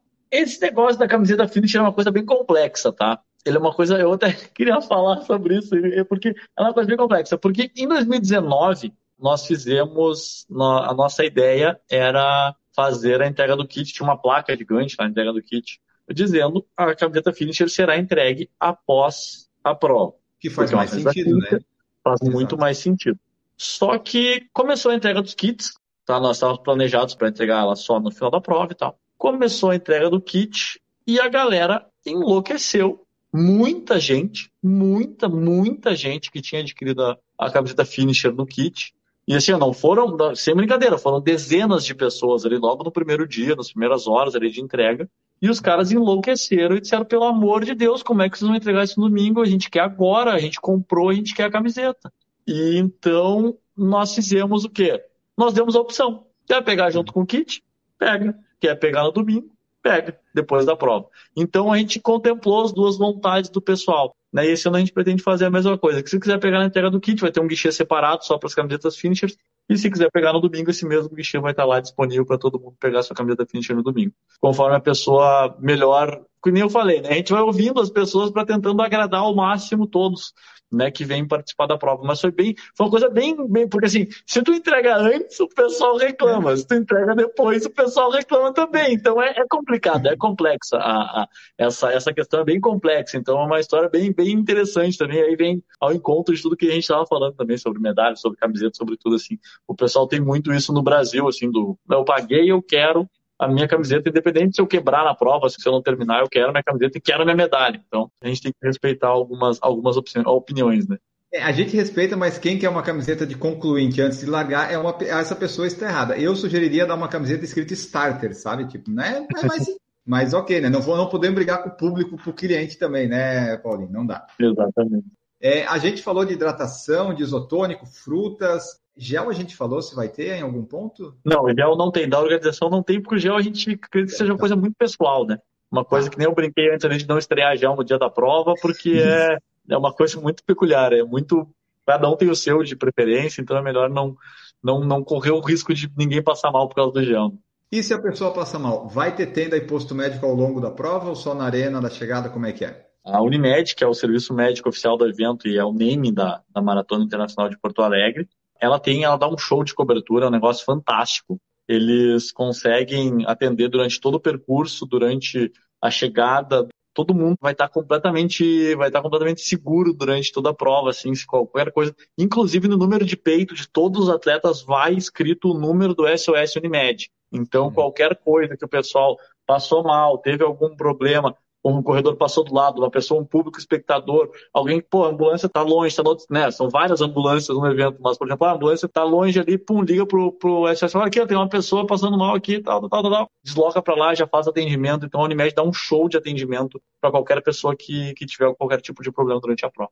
O Cândido Christoph perguntou qual a chance de abrir mais vagas e o Ricardo Lucarelli se a Maratoninha Kids também já fechou a inscrição, se tem o um número de crianças inscritas, porque a, a largada das crianças é a partir das 11, quando praticamente a prova já acabou, né? Sim. A Maratoninha Kids, eu até vou confirmar aqui, mas eu acredito que esteja aberta ainda. A Maratoninha Kids tem correm todos os anos em torno de 200 crianças. Está aberto ainda, a Maratoninha Kids ainda está aberta, e corre todos os anos, corre em torno de 200 crianças, corre o evento, um evento bem bonito, bem bacana, o próprio pai que dá a medalha para a criança depois da, da, linha de chegada, então a gente faz uma festa bem legal ali com a, com a criançada da Maratoninha. Sobre inscrições, infelizmente, eu não tenho mais inscrições para 2022, mas dia 13 de junho já abre para 2023, então fica ligado Uau. que dia 13 de junho as inscrições abrem para o ano que vem. Então, assim, né, o pai que. A medalha para a criança é a mesma da do pai, porque pelo que você falou, a medalha é gigante. Se você colocar numa criança, a criança vai cair para frente? Não, a medalha varia de tamanho, um pouquinho de tamanho conforme a distância da criança é um pouquinho menor. O José Ironilde colocou aqui, ó, como contratar alguém para fazer a transmissão via YouTube, Facebook, a média de preço. Ó, eu de host eu sou de graça, isso o Paulinho já sabe. Eu, eu vou de graça lá, eu levo o Marcos Bosa, a gente faz. Agora o resto daí é com a organização, né? O host ele já tem. Agora o resto não é muito é... barato, não. não, é, não, pelo menos o, o host é de graça. O guarda-volumes, ele vai ficar dentro ou fora do shopping? Onde vai ficar? Como farei para deixar minhas coisas no guarda-volumes? Porque vai estar frio, eu tenho que descartar a roupa ali, né? No guarda-volume. Duas coisas bem interessantes em relação a gente tinha esquecido mesmo de falar sobre isso. O guarda-volumes ele é dentro do shopping também, só que ele é no estacionamento interno do shopping. É um estacionamento coberto que tem junto da arena, bem próximo da arena da prova, de fácil acesso. É bem na entrada, onde o pessoal vai acessar o shopping no dia da prova, já dá de cara com o guarda-volumes ali, um guarda-volumes bem amplo, totalmente coberto, totalmente seguro. Até se o pessoal, por exemplo, ah, tá chovendo alguma coisa, tem até uma área para o pessoal aquecer ali dentro desse estacionamento coberto, ali vai estar, vai estar bem, bem, bem identificado, várias placas de sinalização. E interessante de falar também que aqui, quem já correu sabe que a gente adota. Tem algumas maratonas no mundo que fazem isso, a, do, a de Santiago, do Chile, faz isso também. A gente utiliza para o guarda-volumes a própria sacola do kit da prova. Então, tu recebeu a tua sacola do kit, o pessoal chega e faz uma pergunta para ti: tu vai querer guarda-volumes? Tu fala, quero. O pessoal vai te dar etiquetar a tua sacolinha do kit uhum. e no dia da prova tu leva as tuas coisas dentro daquela sacolinha do kit, porque senão a pessoa leva daqui a pouco uma mala de viagem, um negócio gigantesco, daqui a pouco não tem como acomodar no guarda-volumes, vai só causar um transtorno. Então, pô, o pessoal levar o casaco, levar essas coisas ali, bota dentro da sacolinha do kit, que vai estar etiquetada, que vai estar bonitinho, que vai estar arrumadinho ali, já leva ali todo mundo igual, todo mundo padronizado, vai ficar bem bacana. Outra coisa que é legal de falar, além da entrega do kit do guarda-volumes, é o bicicletário. Nós teremos vários bicicletários lá no, no dia do evento. Então, se o pessoal de Porto Alegre aqui, ou o pessoal de fora que daqui a pouco alugar uma bike e tal, quiser, tem algumas estações daquelas bikes de parceiros ali e tal, da, da, da prefeitura, que estão disponíveis, ali tem um estacionamento bem na frente do Barra Shopping, inclusive. E vai ter bicicletário, quem quiser levar sua bike, quem quiser ir de bike pro dia da prova para não pegar trânsito, também é uma boa opção. Vai ter bicicletário, vai ter onde guardar, vai estar tá bem bem, bem bom ali também essa, essa questão de das bikes e do guarda-volumes. Vai ter alongamento pós-prova também, que vai ficar localizado ali bem próximo ao guarda-volumes, então já para falar, para identificar o pessoal ali. E como eu disse, vai ser, as coisas são amplas, né? Vão ser bastante. Algumas coisas vão ficar até um pouco longe uma das outras, porque quem já correu prova grande, quem já correu prova fora do, do país, assim, sabe que necessita de espaço para conseguir que né, as pessoas consigam se movimentar no evento. E daí você falou ali do guarda-volumes, eu lembrei, né? A gente falou do frio. Se eu quiser largar com um pouco de roupa a mais e eu quiser descartar no chão, pode, não tem problema lá, descartar. Comprar, tipo, na Expo, uma luva, uma touca, daí eu pego e descarto ali. E daí vocês pegam, recolhem para o pessoal, ajuda também? O que a gente faz todos os anos é a, a gente faz uma campanha do agasalho na largada do evento.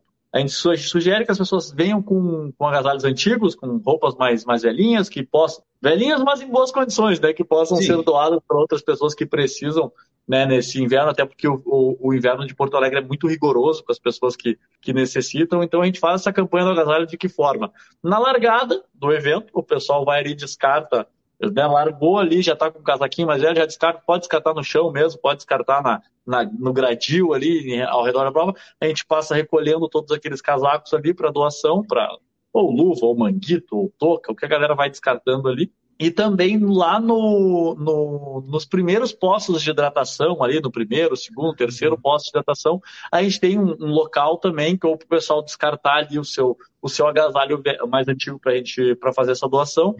E aí o pessoal larga, descarta dentro dos primeiros postos, tá? pode correr um pouquinho com aquela roupa ali e descartar mais, a, mais à frente quando, quando aquecer de fato. Jorge Lucas perguntou se as medalhas são a mesma para a rústica. Todo mundo vai ganhar a mesma medalha, né? Nesse Elas têm tamanhos um pouquinho diferentes. A da maratona é muito, é um pouco maior do que as das uhum. outras gestões. Aí, ó, pessoal, o pessoal reclama antes de saber, tá diferente, você vai saber na hora. E quem fez a maratona tá escrito maratona, né? O Marcos Botos falou no nosso podcast. Tá escrito maratona. Quem tem que se incomodar é o pessoal da meia e dos oito que não tá. Exatamente. Carolina Moraes perguntou do tamanho da camisa. Ah, mas é muito específico, Carolina. Como saber o tamanho das camisas em centímetros? Aí, aí deu uma complicada, né? Agora de cabeça não vou saber passar para ela, mas a gente tem no, no site Manda inscrição, se não me engano, tinha. Opa, tô, tô mostrando a camiseta aqui já. Queres mostrar a camiseta, Paulinho? Pode Quer, mostrar? Vou mostrar? mostrar a camiseta aqui então. Peraí, deixa eu largar meu computador aqui só. Vou levantar, que daí esconde o rosto e mostra só a camiseta. Ó, esta é a camiseta da 37ª Maratona Internacional de Porto Alegre. Aí, com o logo, uma cor bem bonita, ela varia um pouquinho conforme a luz, viu? Na luz aí que da, da, da imagem, eu vou dizer que ela está um pouco mais clara do que ela é de fato, essa cor Midnight aqui. Ela é bem, um tom bem escuro mesmo. Boa. E essa é a camiseta que todo mundo vai receber. Por exemplo, aqui, eu uso M, todas as camisetas ficou perfeitinho, M para mim também aqui, então é, é tamanho padrão, padrão, padrão nacional. Boa. Mas ah, se eu... pedir no Instagram ali, a gente já, já envia todos os tamanhos certinhos do, da camiseta. Que a, maratona de Porto Alegre ali no Instagram eles respondem tudo, às vezes pode demorar um pouquinho porque tem bastante demanda, mas sempre respondem. E é mais fácil você conseguir falar com eles do que o Paulinho. Aí depois que você tem o um contato com o Paulinho, você consegue, mas até conseguir, aí, aí vai, vai um tempinho. O pessoal reclama bastante que eu não respondo mensagem, mas tá tudo certo. E daí a medalha tem ali uns pontos turísticos, a camiseta também tem alguns símbolos de Porto Alegre. E daí mandaram uma pergunta aqui no Instagram: quais que seriam os pontos turísticos, monumentos históricos assim que a pessoa vai passar caso ela esteja ali meio de passeio, né? Não que nem eu, vou para performance. Eu não tô nem aí pelo que que vai passar, eu só quero que esteja plano e frio. Mas para quem estiver olhando assim, onde é que a pessoa vai passar que é legal de prestar atenção, pontos para foto do fotógrafo, né? Onde que, o que, que vai ter de monumento histórico, de história de Porto Alegre que a pessoa vai passar?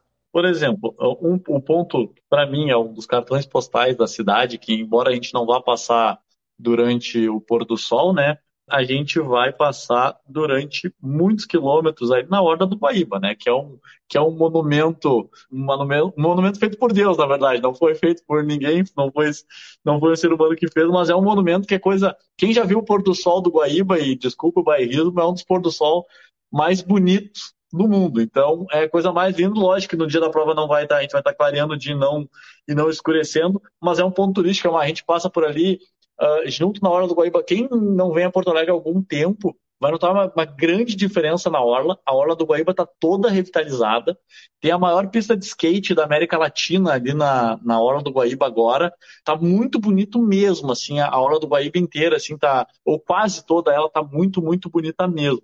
Aí nós vamos passar ali pelo um monumento maravilhoso que tem logo à direita de quem vem na Avenida Beira Rio, que é o estádio da Beira Rio, né? O gigante da Beira Rio, que é aquele estádio maravilhoso, né? Que tem ali à direita de quem está de quem está correndo. Eu não vou falar para que time eu torço, mas é, é, um estádio muito bonito que tem ali à, à direita da, de quem está participando do evento. É, é muito bonito mesmo o estádio do Inter. Tem a rótula das cuias, né? Que o pessoal vai vir aqui quando passar, talvez eles não enxerguem como cuias, mas é a rótula das cuias, que fica ali na Avenida Augusto de Carvalho, na esquina da prova. Tem a usina do gasômetro, que é um ponto turístico muito bonito aqui de Porto Alegre, muito procurado, muito, tira muita foto. É o monumento que está aqui na, na camiseta do evento, é o monumento, é a usina do gasômetro. Na medalha está o quê?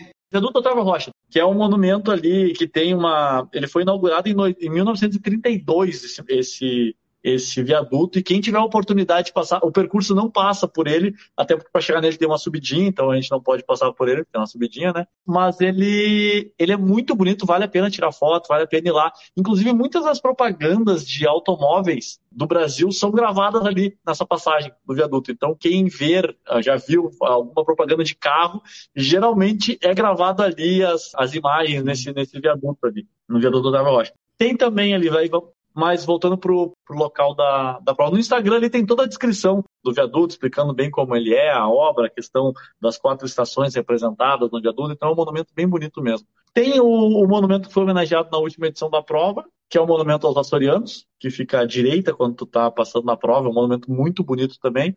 Tem o centro, uh, o prédio do centro administrativo, que é um ponto turístico para os gaúchos, aquele é um ponto turístico muito relevante, assim, que é um prédio num formato diferente, assim, parece uma, uma bota, parece um escorregador gigante. É, é, é, um, é um monumento que tu vai conseguir enxergar de longe. Aí tem a ponte de pedra, que também fica próximo ali da. Logo depois que tu desce do viaduto na, no retorno da prova ali pelo quilômetro 32. Ah, esse ano nós não vamos passar na Rótula do Papa, nós voltamos um pouquinho antes, que ali tinha uma subidinha, a gente já tirou aquela subidinha também, colocou mais uma, uma parte um pouquinho mais plana antes de chegar na Rótula do Papa. Vai passar pelo ginásio Tesourinha também, que tem ali na. que passa na, na Avenida Érico Veríssimo. Então, tem vários, vários postos de, de, de que dá para tirar foto bacana, que o fotógrafo vai, vai fazer uma foto legal de vocês, nossos parceiros da Foco Radical, que é, que é a empresa fotográfica oficial da maratona aqui. Então, uhum. tem vários e vários locais assim de fotos bem bonitas que todo mundo vai poder aparecer. Perfeito. Ó, a Carolina perguntou se no dia da retirada do kit lá ela vai poder de repente alterar o pace da largada, alguma coisa assim. A pessoa se cadastrou, cadastrei errado, meu, meu ritmo era para ser mais rápido ou mais devagar. Tem como? Não, porque o número já está feito, né? O número está pronto já, ele já vê que nem a gente falou, né? São 15 mil números para serem produzidos e vem cada um deles identificados com o seu pace. Então não tem como alterar esse pace no, na entrada do kit, por isso que a gente, por isso que eu sempre falo, né? Foi a própria pessoa que fez essa inscrição, que, que fez a sua, a sua escolha pelo seu pelotão. Né?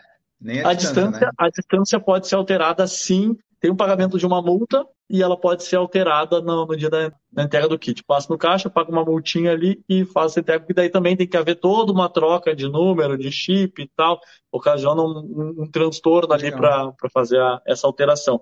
E respondendo à pergunta que foi feita lá no início, 1997, a primeira edição que teve chip de cronometragem na maratona. Eu falei 96, foi 97.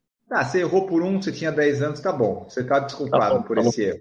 A largada, ela, a gente falou, né? Vai ter os pelotões tal. Vai ser todas as distâncias juntas ou, vai, ou pode ter a questão de ter alguns minutos de diferença para cada distância? De primeiro vai 42, depois 21. Tudo junto?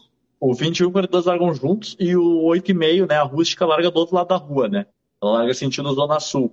E por que, que elas largam juntos? Por questões de logística mesmo. Não tem como tu dar alguns minutos, porque, por exemplo, como é que tu vai largar 6.800 pessoas na maratona e aí vai largar, e aí dá uns minutos e larga a meia. As pessoas da meia que estão na frente não vão conseguir passar aqueles atletas da maratona, aquele mar de gente da maratona, né? Então, por isso que as provas são largadas juntas por questões de logística, e é por isso também que a rústica tem 8,5, para dar tempo dela é. finalizar antes do primeiro atleta da meia chegar, porque eles passam também no mesmo local. Então, é tudo pensado para que não dê nenhum problema por causa da questão logística mesmo, de espaço, de rua e tal. Por isso que a gente faz essa questão da largada de baias, largada. E por isso também que a gente pretende mudar para sábado e domingo também, para diminuir um pouco essa, essa quantidade de gente na largada. Sim, é, eu ia perguntar isso, por que 8 e meia, né? Que essa coisa tão específica, esse recorde pessoal que eu vou ter uma vez na vida. Agora eu entendi, é tudo questão de, né? Não tem como colocar mais nem a menos, beleza.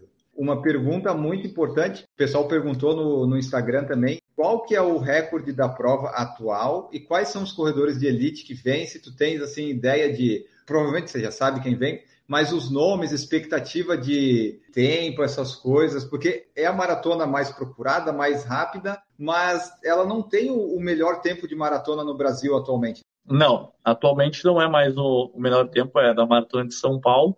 Porém, Por quê? Uh, isso... É, né, Paulinho? Porque a plana é fria, tinha que sair um 2,9 aí, um 2,10, 2,11. Assim, ó, nós temos, aqui na nossa organização do evento, nós temos certeza absoluta que a Maratona Internacional de Porto Alegre, com um patrocinador que entendesse que a Maratona de Porto Alegre pode estar entre as cinco maratonas mais rápidas do mundo. Não é do Brasil, é do mundo. Ela pode ser uma das maratonas mais rápidas do mundo. Só que para tu trazer atletas para correr na casa de 12 e 3, 12 e 4, tu precisa pagar o cachê para esses atletas. E não é para um atleta, são para diversos atletas, né? Para poder montar um pelotão, para montar um, um field forte, ter uma premiação um pouco mais atrativa também, porque esses, né, o nosso, a nossa moeda está bem desvalorizada com relação ao dólar, então a maratona não fica atrativa, né? A premiação da maratona não fica atrativa para atletas de fora do Brasil. Qual que é a premiação? Uh, Deixa eu aproveitar premiação para a elite esse ano? Quem ganha a prova, quanto que ganha, até que lugar que vai?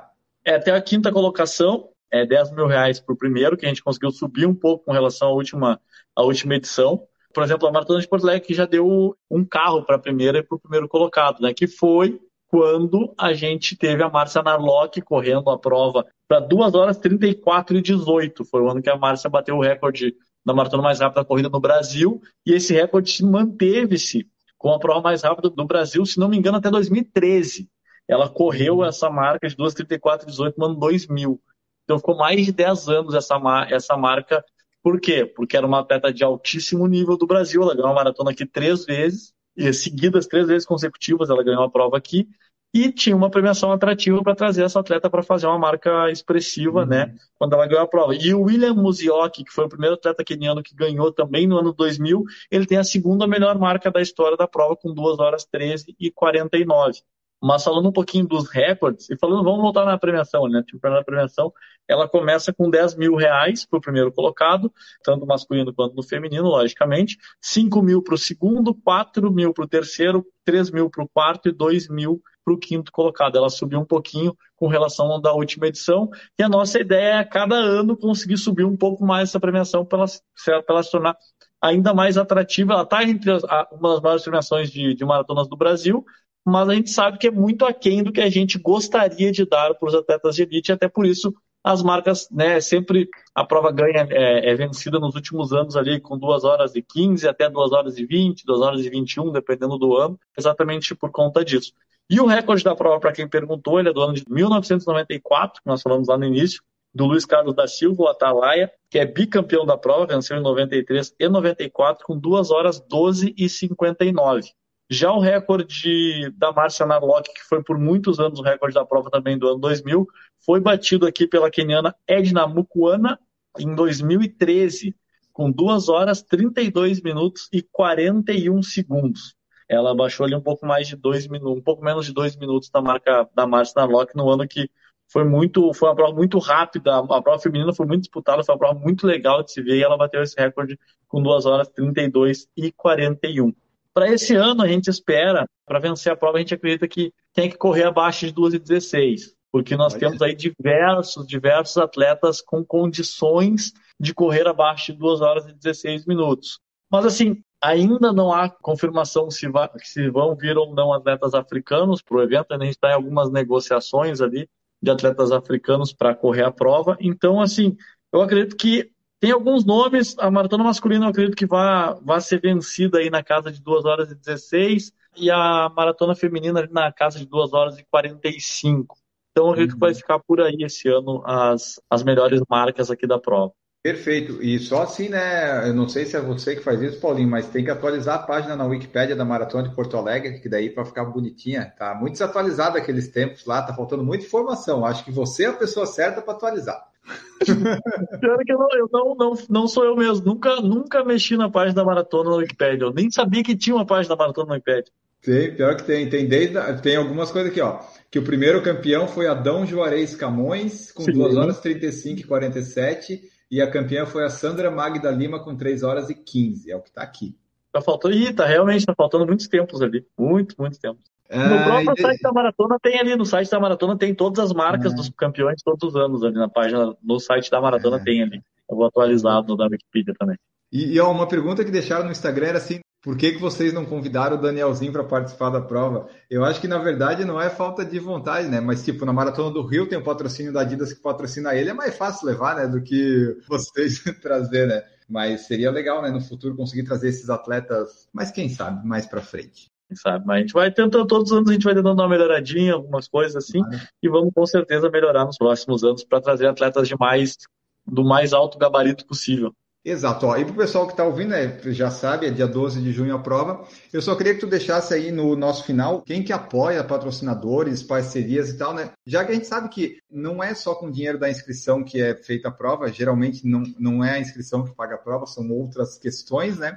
E daí eu queria que tu deixasse aí o registrado quem são os apoiadores, patrocinadores que fazem a prova acontecer, né? Que é uma prova grande, uma prova grande, procurada, desejada, um monte de gente está indo. E daí, para tu deixar aí o, o registro de quem apoia, patrocina vocês. Claro, com certeza, sim. E todo atleta acha, né, que, que inscrição paga a prova e é, eu acredito que são pouquíssimas as provas que conseguem pagar todas as contas só apenas com o valor da inscrição. A inscrição não paga a prova. Embora essa matemática seja complexa, a inscrição ela é parte vital para que a prova aconteça assim de maneira de maneira correta. Mas claro, os nossos patrocinadores, o naming da prova, lógico, é a Unimed, desde 2016 é nosso parceiro master aí na na, na maratona, tem o nome, leva o nome da prova e sem eles, e além de, de colocar o nome na prova, também é o serviço médico oficial do evento. Então, sem eles seria muito difícil realizar a maratona aqui sem essa parceria com a Unimed. Esse ano nós temos a parceria e o patrocínio da Sulgás e da Cosan, que a Sulgás pertence à, à Cosan, é uma empresa que tem apoiado várias provas, vários eventos no, no Brasil aí todo, e é um grande parceiro que que está conosco mais uma vez. A COSAN já foi parceira em outras edições do evento também. E os apoiadores, Or o Biscoitos Orquídea, né? Café Três Corações. Isso aí vem no kit? Esperem para ver o kit de vocês. Esperem para ver o kit de vocês. Eu nem vou dizer nada, eu não vou falar nada. Eu só quero ver foto no Instagram lá. Pode me marcar depois lá. Pode me marcar no Instagram depois que vocês receberem o kit. Doces Guimarães e o Barra Shopping Sul além da Prefeitura de Porto Alegre aqui também como apoiadora do evento. E nós temos também ações sociais, como o hashtag Chega de Trabalho Infantil, que a gente tem em parceria com o Ministério Público do Trabalho. Inclusive, nós vamos fazer uma live nos próximos dias aí com o pessoal do Ministério Público do Trabalho e da, da Justiça do Trabalho, falando um pouquinho mais sobre essa campanha, com relação ao Chega de Trabalho Infantil, que é uma ação social que nós temos, estamos desenvolvendo já há alguns anos aqui de parceria na maratona e outras provas aqui. Teve inclusive pré-pandemia, tivemos um circuito, hashtag Chega de Trabalho Infantil, que teve três provas. Então foi bem bacana, eles gostam bastante de, de utilizar o, o atletismo, a maratona, os eventos de corrida, como forma de impulsionar essa, essa ação contra o trabalho infantil. E a realização fica por conta do Corpo, como a gente falou no começo da live, né, que a, a organização e realização fica por conta do Corpo. Então esses são os, os patrocinadores, os apoiadores e o, e o name do evento que estão com a gente nessa 37 edição da prova. E, inclusive, vem surpresa por aí, tá? Não posso falar mais nada. Opa! A surpresa Mas na entrega do kit vocês vão ter uma surpresa boa. Vocês vão ter uma baita surpresa na entrega dos kits. Cada corredor vai ganhar um par de tênis de uma marca que ele, da sua preferência, né? não, não é bem isso. Não é bem isso, mas tudo bem. Então, se o PFC quisesse patrocinar a prova com 500 reais, a gente consegue? A gente pode negociar, né? A gente pode conversar, a gente pode negociar, pode conversar, a gente manda... Fica uma, uma marquinha assim, ó, só por, por ajudar, né? Mas assim, né, de toda essa live eu consigo tirar que para fazer uma prova dessa gasta mais de mil reais, né, Paulinho? Não muito mais, mas gasta um pouco mais do que isso. Só, é só fazer a conta aí, são 170 mil copinhos d'água, só para vocês terem uma noçãozinha assim. São 170 né? mil copos d'água, 15 mil camisetas, 15 mil medalhas, em torno de 700 pessoas uh, ajudando como staff, entregando posto de hidratação, fora todas as outras questões aí, né, logísticas, de licenças, etc., que nós temos para a realização da prova. A gente tem só exemplo, tem a sacolinha do kit, tem mais um monte de coisa que tem que colocar nessa conta. Dá um pouco mais de mil reais, dá um pouco mais de mil reais. e assim, ah, você falou ali dos staffs, eu queria ver quantas pessoas é, você consegue estimar que estão envolvidas para fazer o evento, assim, de seja staff, organização, pessoal da Corpa tal, dá tipo o que, umas mais do que o pessoal envolvido correndo? Você consegue mensurar assim uma aproximação de tipo ah, 5 mil pessoas por trás do evento, sabe? Não, por trás do evento, por trás do evento como um todo, assim, trabalhando, entrega de kit, ajudando ali, entrega de kit, montagem de estruturas, entrega de posto de hidratação, todas as questões, é, é, em torno de entre 500 e 600 pessoas que trabalham nesse background aí. Então tá, pessoal, aí ó, 500 a 600 pessoas fazendo acontecer esse evento que nós todos estaremos participando no dia 12 de junho. Esperamos que vocês tenham gostado desse episódio. O pessoal da live do YouTube, espero que tenha gostado, né? O pessoal participou bastante aí. Muita gente de vários outros estados vindo correr a primeira maratona. Todo mundo dizendo que a live foi boa, agradecendo. E eu agradeço também Paulinho Stone por participar aqui conosco. Obrigado por participar. Deixa aí tua mensagem, teu tchau final, que nós estamos acabando essa, esse episódio que ficou um pouco maior do que eu te prometi, mas não teve como fazer menor.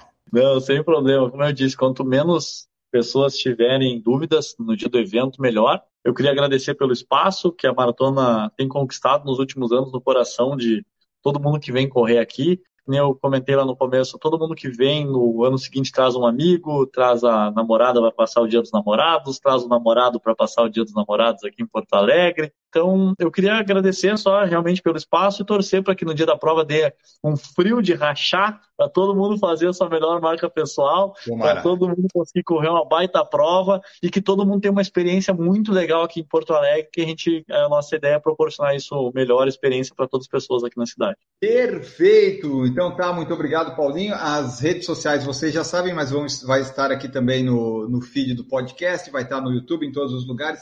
Vocês acompanhem lá e acompanhem tudo aí, e a Maratona de Porto Alegre sabe que agora o Paulinho tem meu contato, sabe se precisar de alguma coisa, nós estamos aqui para ajudar também. Então, nós ficamos por aqui neste episódio. Gostamos muito de tirar essas dúvidas todas. Voltamos no próximo. Muito obrigado, pessoal, e tchau.